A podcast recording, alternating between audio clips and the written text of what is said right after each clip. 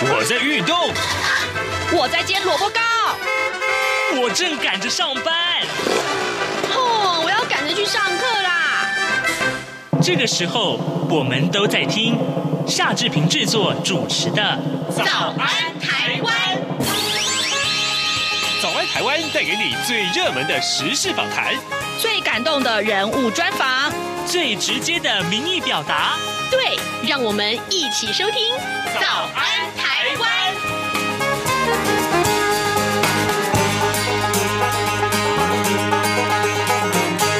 早安，台湾！我是夏志平。今天是二零二三年的一月十九号，星期四。哎，今天呢，礼拜四进行的是刘碧荣时间这个单元。待会儿呢，志平要为您连线访问东吴大学政治系刘碧荣教授，请刘老师为我们解说最近这一个礼拜以来最重要的国际外电。这个礼拜我们会锁定日本、美国和中国，好吗？好，呃，在跟刘老师连线之前，志平有一点点的时间要跟大家说一说各平面媒体上面的头版头条讯息。今天呢，三大报有志一同，都把赖清德副总统接任民进党党主席的谈话呢啊当成了头版头条。只是呢，每一个媒体啊，他所呃这个呃锁定的重点不太一样。我们先把这呃三个报的标题跟大家报告一下。联合报上面锁定的是赖清德说呢，没有必要。再宣布独立。中国时报上面则是提到了两岸政策将会延续呃蔡英文总统的路线啊。那呃自由时报的这个重点则是锁定在国内的情势是赖清德他就任了民进党的党主席，他说呢要杜绝黑金，解决学术伦理问题。就让我们来看一看呃自由时报上面的这个呃内文啊。呃，民进党的新任党主席赖清德昨天宣誓就职了，宣布呢将会带领全。全党结合社会各界的力量，完成一项使命、两项任务以及四项党务革新。其中呢，杜绝黑金，还有解决学术伦理问题，是被列为第一项的革新啊。民进党呢，将会采取严于法律的积极行动，落实排黑，而且呢是建立制度，彻底解决学术伦理问题。他说啊啊，要他用一句闽南语啊来这个形容他们的行呃民进党的行动。他说：“怕等秋骨点的用，意思就是说，虽然啊呃这个呃手手的这个骨头被打断，但是呢反而要变得更勇敢了。呃，执政党呢要做的这个政做这个政治的表率，用具体的行动回应社会的期待。这是今天呃自由时报上面的头版头条讯息。”那么联合报呢？呃，刚刚跟您报告是说赖清德说没有必要再宣布独立啊。在联合报的内文里面，特别除了刚刚我们所提到的呃两呃四项党务革新之外，他说在两岸的部分啊，呃赖清德说要务实的认定台湾已经是一个主权独立的国家，没有必要再宣布台湾独立的必要。啊，未来会站稳蔡英文总统所提出来的四个坚持两岸路线，他也能够呃，也向这个中国大陆喊话啊，应该要以苍生为念啊，相信很多事情都会迎刃而解。就是联合报所为您锁定的，昨天蔡英呃这个呃赖清德党主席啊。啊，他就任以后所发表的重要谈话，其他的重要新闻还包括《联合报》上面的头版呢。他是看到六年来最低，就是去年的经济成长率是百分之二点四三。呃，我们来看看这个消息。主计处昨天公布了去年第四季的 GDP，也就是所谓的国内生产毛额，它的这个概估统计啊，呃，受到出口严重衰退的。冲击而大幅下修第四季经济成长率是负的百分之零点六八，终结了二零一六年第二季以来连续二十六个季的这个正成长，也减幅也创下二零零九年金融海啸以来的最大。呃，连带去年全年的经济成长率也从百分之三点零六下修到百分之二点四三，创下二零一七年以来啊六年来啊可以说是最低的经济成长率。当然，就整个经济城市的严峻呢，也让大家看到，呃，真的是跟国际的经济情势是相呼应的。到底呃，在这样的一个严峻的呃这个经济情势之下，呃，执政党要提出什么样的一些啊因应的策略呢？其实这是大家更关心的话题。好的，现在时间已经是早晨的七点零五分零八秒了啊！我们要先进一段广告，广告过后呢，马上就要跟刘老师连线喽。从两岸、国际、历史、文化与财经等角度透视中国的《这样看中国》节目，每周一到周五晚间九点三十分到十点在中央广播电台播出。如果您对《这样看中国》节目有任何收听想法或意见，欢迎寄信到台北市北安路五十五号，也可以透过电子邮件的方式。节目有两个信箱：二零二零 at rti 点 org 点 tw，或是二零二零零二零三 news at gmail.com。再次谢谢听众朋友们的收听与支持，请持续锁定每周一到周五晚间九点三十分到十点播出的《这样看中国》节目。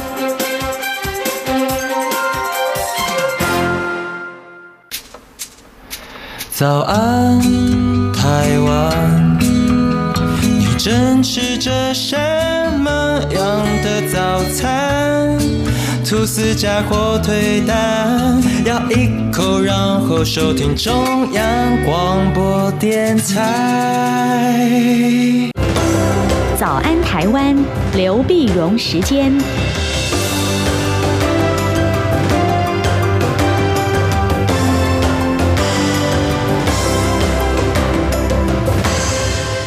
这里是中央广播电台台湾之音，您所收听的节目是《早安台湾》，我是夏志平。此刻时间已经是早晨的七点零七分了啊！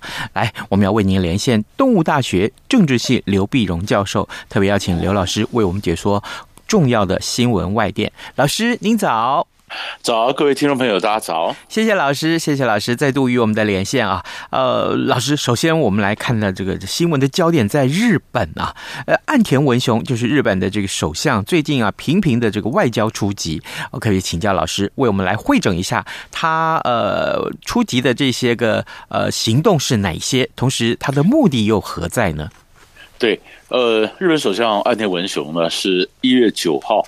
那么礼拜一啊，是上礼拜一呢就开始出出发，呃，他们在九号晚上呢抵达了巴黎，巴黎在七天之内呢，他现在要访问了，就访问法国、意大利、英国、加拿大、美国啊。最主要的原因呢是今年呢，日本是 G7 七大工业国的这个高峰会议的主席国，结果呢，他在在广岛举行嘛，广岛举行，那岸田本身是广岛人。啊，他呢希望说，日本总是希望说这次会议能够非常成功圆满呐，所以他在呃，就出去出去就就各些与会国他走一圈嘛，呃，你们大家有什么意见？先听听看，希望我日本该怎么办啊？呃，被强化日本跟这些国家关系，这是第一个目的。第二个目的呢，但是这几个五个国家里面呢，当然，比如说到加拿大，也跟加拿大讲说，你要提供这个呃天然气嘛，哈，那天然气呢，因为日本的这个能源呢都依赖外国的进口，那过去跟俄罗斯关系密切，但现在俄乌战争一打了以后，日本跟美国站的比较近，那当然他要另外找天然气的来源啊，所以他比如跟加拿大去讲，但是呢，这里面我几个五个国家里面呢，最重要的当然还是看英国跟美国啊。嗯。那么上礼拜四呢，就是一月十二号的时候呢，岸田在伦敦呢，跟英国首相苏纳克，呃，那么那么签了签了一个就是双双方军队的相互准入协定，就是我准你的部队进到我的国家，那我我那你的部队进到我的国家，那进了部队进来，当然不是打仗了，那当然就各种加强军事关系，各种演训、联合演习啊。那么呃，这有有点历史的一个纵深的话来看呢。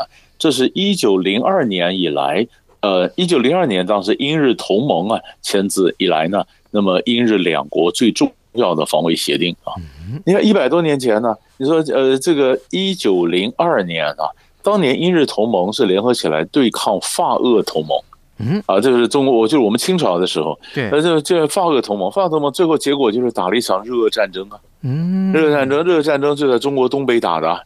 是吧？那就是英，就是你看，呃，法俄对英日，然后这边日打了俄啊。那这到，那后来当然这个局势有很大的变化了。这个这个呃，就那么打了两两次大战呢，那都是后话。那么最后现在又新的一次又是英日同盟二点零版。那所不同的呢，就是上一次英日同盟他们所针对的是俄国，这次很明显的，那么是希望遏制中国啊，所以这是这是在呃英英日同盟的这部分。然后呢，他就到了英国完了，到加拿大，然后到美国。到美国呀，那么当然美国就看两个会议。第一个当然我们想的，岸田他当然是跟拜登呢举行呃美日高峰会议啊，那是在礼拜五。嗯，在礼拜五，事实上在礼拜三的时候呢，日本跟美国的外交部长跟财政部长呃跟国防部长呢，已经进行两所谓二加二会谈。二教会谈就强调美，就是美美日中间的，尤其我们看的是这个国防防长之间的会谈。嗯，啊，会谈呢就谈到说，呃，这个这个美国就是要加强跟日本的这个防卫能力啊。那么，呃，那么那驻嗯，就是美国呢，那么在这支持日本在拥有攻击攻击敌方飞弹基地的反击能力啊，反击能力。那么，那么在在前一年呢。就是去年的二加二会谈的时候呢，那双方已经又确认了说，在冲绳部分的美军呢，重组为海军陆战队海岸团啊，驻扎在偏远的岛屿作为应变。日本现在重点，因为怕台海的这边情况什么改变，所以它的重点摆在那西南海域啊。他去年已经做了这样的一个呃这个这个安排。那么今年呢，更确认去年的这个美军的改组。那双方又强调说，哎呀，就是。呃，在国在在这发展的高技高性能的武器啊，包括超高音速的武器，包括无人机啊，然后然后呢，也想说美美日安保条约第五条啊，就日本的这个呃防卫啊，在卫星防卫方面这个防卫力薄弱哈、啊，所以他们美日双方的加强讨卫星的这种防卫啊，而且也也也在双方防长呢也直指中国是美日及盟友最大的挑战。那是礼拜三，然后到礼拜五美日峰会的时候呢，那当然更强化了 礼拜三他们谈的结果嘛。然后呢，深就是双方深化安全合作啊。那两岸关系呢，他们是鼓励和平解决两岸议题，但是双方仍然是共同调整军力部署啊，以因应呢，那么来自网络和太空领域的这种新威胁，就是。美日之间也把他们的防卫防卫的这个关系啊，就更加加强，嗯，更加加强。完，日本完全配合美国，美国也完全支持日本发展新武器啊。那么部队重新调整啊，就是这是美日关系。我们这样看，这是一个新的一个一个新的一页，就是这里面就两个问题了。第一个问题就很有意思，就是岸田本来不是那么鹰派的，嗯，但是本来本来感觉上不是那么鹰派，但是现在他就。呃，转向鹰派，这是原来大家没有想没有想到的啊！而且他在去年年底就是先做了这增加了国防预算，等于为今年这这次这次到美日这个二加二等于做了一个铺垫的工作。日本先加了国防预算，然后哎，日本的民意呢？以前安倍晋三在想加国防预算的时候，好像内部遭遇到比较大的一个阻力。那现在呢，整个氛围改变了啊，那也那也这个把安田文雄呢，他的这个国防预算呢。征征兵啊，他这个这个这个势头又往上又推了一下，那么那也有人就担心，这样一来的话呢，可能在东北亚会引爆新一轮的军备竞赛。嗯，那你日本就如果把他们就网络上就是新闻上公布出来的，就是说超音速的飞弹啊、无人机啊、网络攻击啦、太空啦啊、长城飞弹呐，那这些东西如果都是整个发展的话，日本又增加了国防预算，那日本增加国防预算呢？周边国家当然都紧张了，嗯，所以不管是北韩啊、中国大陆啊，啊，甚甚至这个这个，大家都觉得，所以这里面。呃，会不会引爆说日本要建军，我们也跟着建军啊？我们也提高警戒啊？那一个新一轮的军备军备竞赛可能被引爆，所以这个长远来，它的它的发这个影响其实蛮大的。嗯，老师，那你刚刚说的有两个问题是值得关注，一个就是呃，岸田已经转向了鹰派了。那嗯，接下来另外一个问题就是所谓的呃东北亚的军备竞赛的这样一个一个话题。对，可是对呃这个嗯美日啊两个这个所要增加的这些军军备预算也好，或是相互的配合也好，它的针对的对象除了中国，是不是？当然，北韩也是一个重点。是，所以当然当然他们也会谈到北韩，所以我刚刚讲北韩也跟着也也会紧张。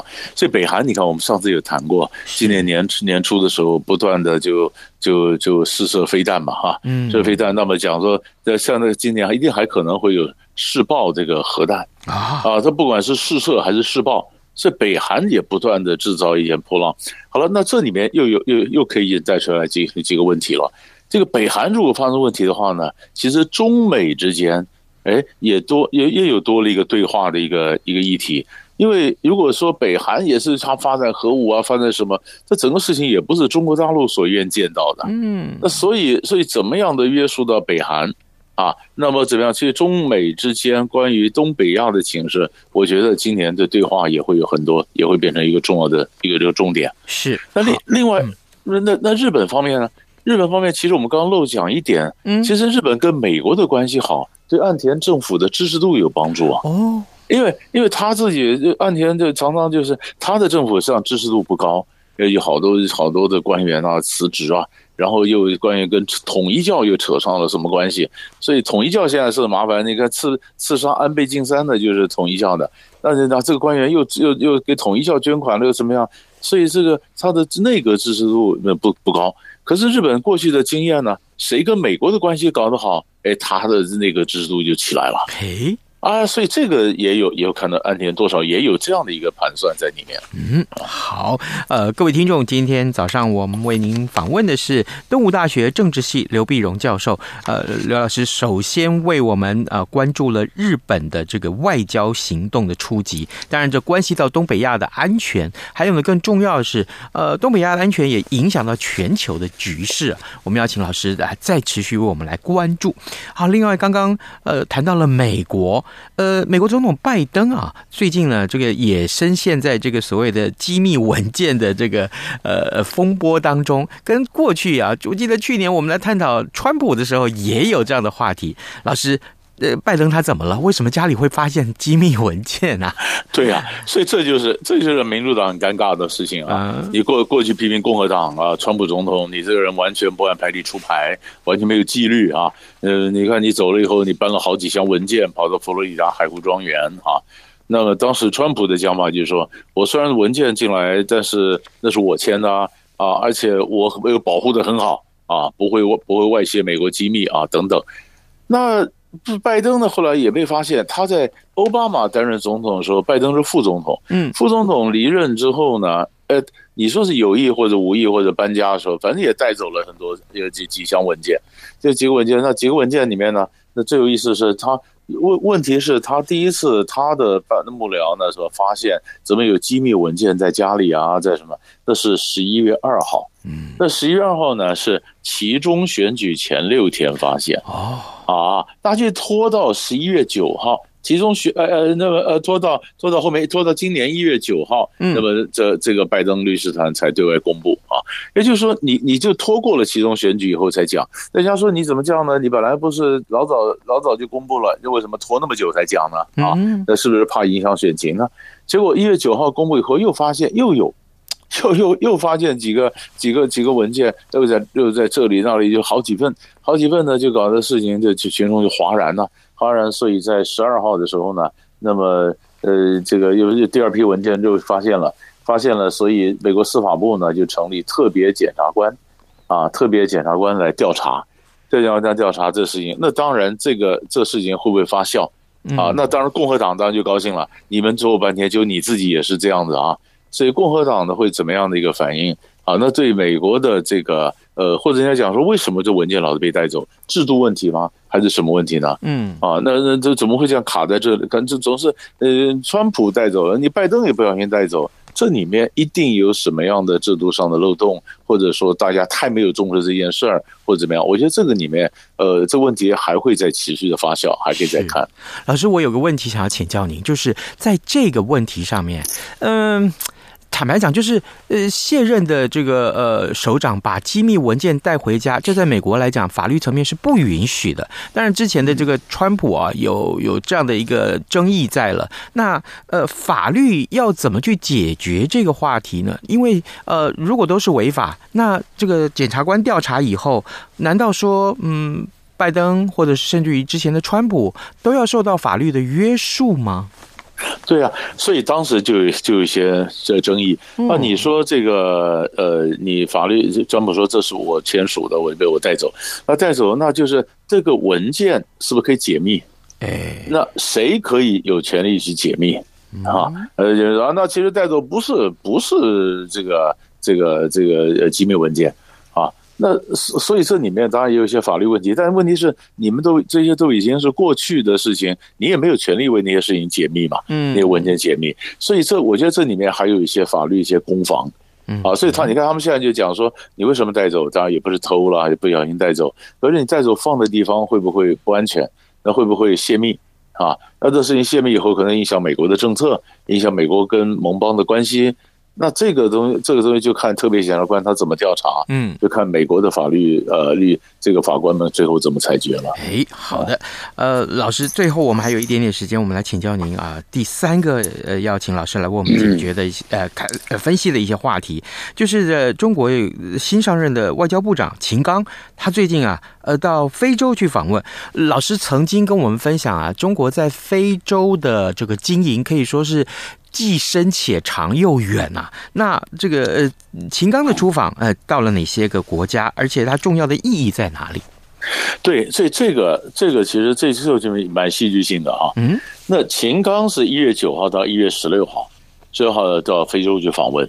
那中国大陆呢？这我们讲说经营非洲呢，时间很长，而且非常久远。嗯，啊，的面铺的又广又深呢、啊。呃，所以他将近三十年来，一九九一年以来。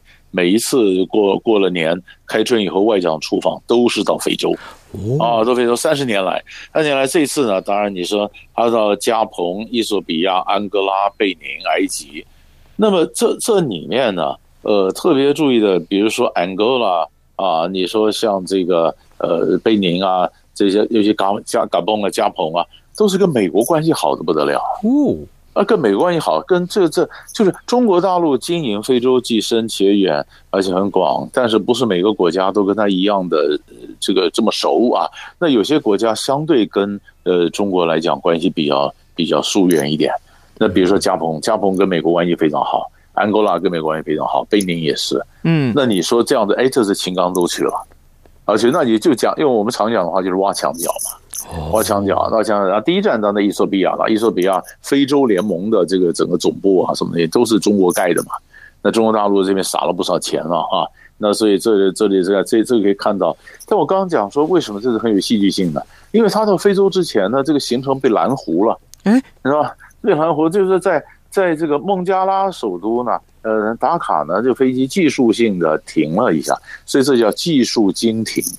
经就 经过经过停下，却被孟加拉拦胡了。然后呢，那就就是就是孟加拉的外长在在机场跟秦刚也谈了哈，还谈就谈变简短的会谈啊等等。那当然该有的仪式什么都有。那显然不是什么下来去加油啊什么不是嘛？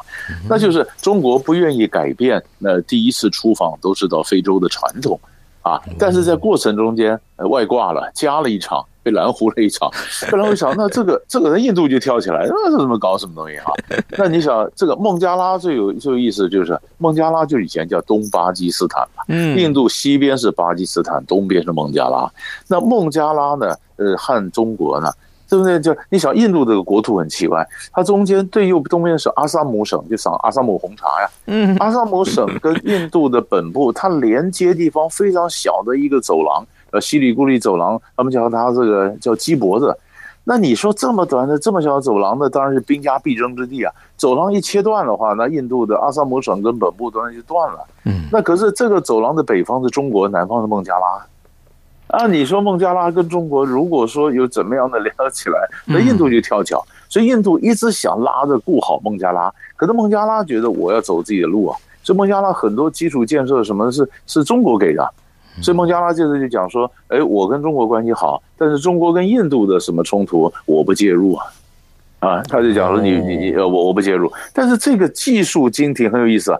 如果中国大陆呃中国的北京的外交没有想谋这个孟加拉的话，啊你你何必多此一举呢？嗯，对不对？就是我又想停孟加拉，可是我又不要大张旗鼓的说我去访问了孟加拉，呃，所以就这设计了这个叫技术精品。所以所以被拦糊了一段，所以后面一段非洲的很漂亮，这个前面这段很戏剧性，啊，这是这个秦刚外长的起手式。刚前外长和第一招就完了，这个我觉得这个是太，这是很有趣、很值得看的。嗯，好，那这个非洲的部分，那这个呃，除了刚刚老师所跟我们提到的，呃，跟美国关系向来良好的这几个国家，加蓬啦、安哥拉啦，还有贝宁，那到了这个埃及，呃，或者其他的国家的时候，当然也也再度就是呃，中国的这个呃对非洲的这个经营，再度就是又更深化了嘛？对。当然更更深化，他在强调，因为中国大陆很多的一带一路了，很多的、哦、很多的很多的计划也都在那边嘛。尤其像尤其像开罗，开罗的新都啊，还有新都怎么扩张啊，苏伊士运河延长啊，那很多的这个经费呢，都是中国大陆给的啊，当然给的。那当然，中国的中国的整个的所以所以这才有美国他在急起直追啊。所以去年年底，美国不才开了一个美国跟非洲的一个高峰会议啊？对对对啊，对，主要就是因为现在它的重点。就是转到非洲嘛，那事实上就不止中美啊，法国也非常重视非洲，那是他以前的呃老地盘嘛，殖民地嘛，所以法国也非常重非常非洲。日本啊，还有中东，包括土耳其啊，那么地方都在非洲啊，所以现在不只是怎么样，就是各国通通都往都这注意力啊，一个是往印度啊、东南亚，一个就往非洲去走啊。钱呐什么的，注意就往这边在走，所以今年的关于非洲方面的各种的政治经济的动向，其实也很值得我们去关注。好，各位听众，今天早上志平在访谈单元中为您连线的是东吴大学政治系刘碧荣教授，我们请刘老师呢分别就日本、美国跟啊、中国呃的这些外交，还有美国的内政啊，做了很多详细的解说。我们也非常谢谢老师啊，这个呃今今天已经是过年前的最后。一个上班日啊，这个明天大家就开始放假了 哦，所以呢，我们在节目中特别要预祝老师新春愉快，谢谢老师，谢谢谢谢谢谢。早安，台湾，你正吃着什么样的早餐？吐司加火腿蛋，咬一口，然后收听中央广播电台。早安，豹马仔。这里是中央广播电台台湾之音，您所收听的节目是《早安台湾》，我是夏志平。此刻时间早晨七点二十七分二十七秒了啊！来，我们最后还有这一点点的时间啊。呃，今天恐怕最重要的新闻应该是在苏贞昌内阁啊。这个不管是哪一个媒体，这两天当然最重要的新闻，除了赖清德接任民进党的党主席之外，那么接下来呢，嗯，民呃这个行政院长苏贞昌要不要宣布总辞，然后呢，新的内阁是不是真的由陈建仁前副总统来呃担任阁揆呢？呃，苏贞昌院长昨天说，内阁改组的启动啊，今天会知道结果。那么新的内阁预计农农历年之后要完成整队，开始拼施政。好，这个这个消息恐怕会是今天所有新闻媒体的一个焦点了啊，啊！偏偏这是在农历年前的最后一个上班日，恐怕这个。呃，所有新闻同业们会非常非常的忙碌哦，好，非常的忙碌。另外，这个话题那真是太有意思，各位这两天啊，每个人的。志平的朋友啊，每个人的脸书上面几乎每个人都在讨论螺蛳粉。我相信中国大陆的朋友啊，应该大家都多多少少知道螺蛳粉，有或许你曾经吃过。那呃，因为螺蛳粉的这个呃宣传的问题啊，禁止呃要销到台湾来。不过今天啊，同时呃也有这样的新闻出现，就是呃防低价抢市啊，中国制造的鼻胃管也要禁止输往台湾来。那其实台湾呃，应该啊，一年会用到六十九万条的这个鼻胃管，呃，中国制的就占掉了百分之二十七。哎，那如果呃这二十七是禁止输往台湾来的话，恐怕未来也会影响到一些啊医疗上面的一些进程，对不对？嗯，好啊，好。最后呢，呃，志平还是要告诉大家，当然刚刚一再我们强调了，今天是这个上半日的最后一天，明天开始呢就要放假了，哈哈。呃，预祝大家有一个愉快的春节假期，好吗？在台湾的假期一口气要放十天，包括星期六、星期天。各位，你准备好要去什么地方休闲娱乐一下呢，或是在家休息呢？好。这个好好规划一下吧。今天是最后一个上班日了，就跟您说拜拜，祝您有一个愉快的春节假期，也祝大家兔年行大运，拜拜喽。一样被丢弃